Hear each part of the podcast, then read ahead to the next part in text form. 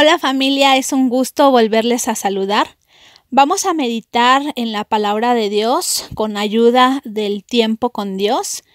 Y la palabra que está basada el tema de hoy es Daniel 8, versículos 15 al 27. Para el tiempo del fin.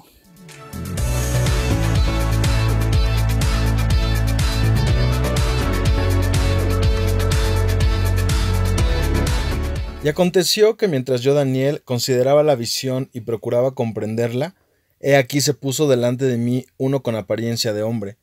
Y oí una voz de hombre entre las riberas del Ulai, que gritó y dijo, Gabriel, enseña a éste la visión. Vino luego cerca de donde yo estaba, y con su venida me asombré, y me postré sobre mi rostro, pero él me dijo, Entiende, hijo de hombre, porque la visión es para el tiempo del fin. Mientras él hablaba conmigo, caí dormido en tierra sobre mi rostro, y él me tocó y me hizo estar en pie, y dijo, He aquí yo te enseñaré lo que ha de venir al fin de la ira, porque eso es para el tiempo del fin. En cuanto al carnero que viste, que tenía dos cuernos, estos son los reyes de Media y de Persia. El macho cabrío es el rey de Grecia, y el cuerno grande que tenía entre sus ojos es el rey primero. Y en cuanto al cuerno que fue quebrado, y sucedieron cuatro en su lugar. Significa que cuatro reinos se levantarán de esa nación, aunque no con la fuerza de él.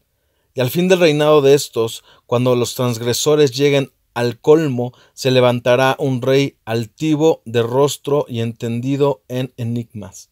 Y su poder se fortalecerá, mas no con fuerza propia, y causará grandes ruinas y prosperará, y hará arbitrariamente, y destruirá a los fuertes y al pueblo de los santos con su sagacidad hará prosperar el engaño en su mano, y en su corazón se engrandecerá, y sin aviso destruirá a muchos, y se levantará contra el príncipe de los príncipes, pero será quebrantado, aunque no por mano humana. La visión de las tardes y mañanas que se ha referido es verdadera, y tú guarda la visión, porque es para muchos días. Y yo, Daniel, quedé quebrantado y estuve enfermo algunos días, y cuando convalecí, Atendí los negocios del rey, pero estaba espantado a causa de la visión y no la entendía. Y podemos ver cómo el profeta Daniel, como cualquier líder piadoso, anhelaba la visión de Dios. Pero más que cualquier líder piadoso, como íntimo de Dios, él anhelaba esa visión. Daniel quería algo más, quería que Dios le revelara, que Dios le explicara la visión. Y el Señor accedió, pero también le mostró a Daniel el precio que conllevaba el que él se le revelara. Cuando Daniel recibe esta profecía, se desmayó, estuvo enfermo en cama durante días. Eh, sintió un gran asombro por lo que había visto y al mismo tiempo no lo entendía del todo. Y durante la visión misma sintió un gran temor. Cuando él recibe esta visión, él ya es una persona de edad avanzada, ya es grande. Él había servido a tres, a tres reyes y había acumulado una experiencia enorme.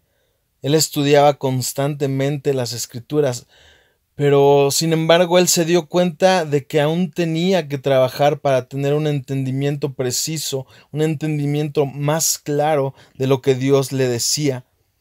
Tras recibir esta visión, la escritura nos dice que él procuraba comprenderla. Él procuraba comprenderla en su entendimiento pero muchas cosas no las vamos a entender eh, con un razonamiento humano. Nos tiene que ser revelado desde el mismo corazón de Dios. Y eso pasa cuando pasamos tiempo en intimidad, cuando estamos en intimidad con Dios. Por eso el salmista David escribe en el Salmo 51.6, Tú amas la verdad en lo íntimo y en lo secreto me has hecho comprender sabiduría. En lo secreto tú me has dado entendimiento. No es suficiente que conozcamos la palabra de Dios o que conozcamos las profecías que vienen en la palabra. Debemos procurar comprenderlas espiritualmente. Debemos procurar ser íntimos para poder comprender lo que Dios quiere eh, para nosotros. Las experiencias espirituales como esta que, que tiene Daniel, pues no ocurren todos los días. y cuando sucedan debemos tener la actitud correcta y estar alerta a lo que Él quiere mostrarnos. Cuando Dios nos revela algo, también recibimos la responsabilidad de meditar en ello y de ponerlo por obra, y entender que nuestras experiencias pueden ayudar a otras personas. Dios siempre tiene un propósito cuando nos revela su palabra y debemos primero entenderla y estar listos para actuar cuando llegue el momento.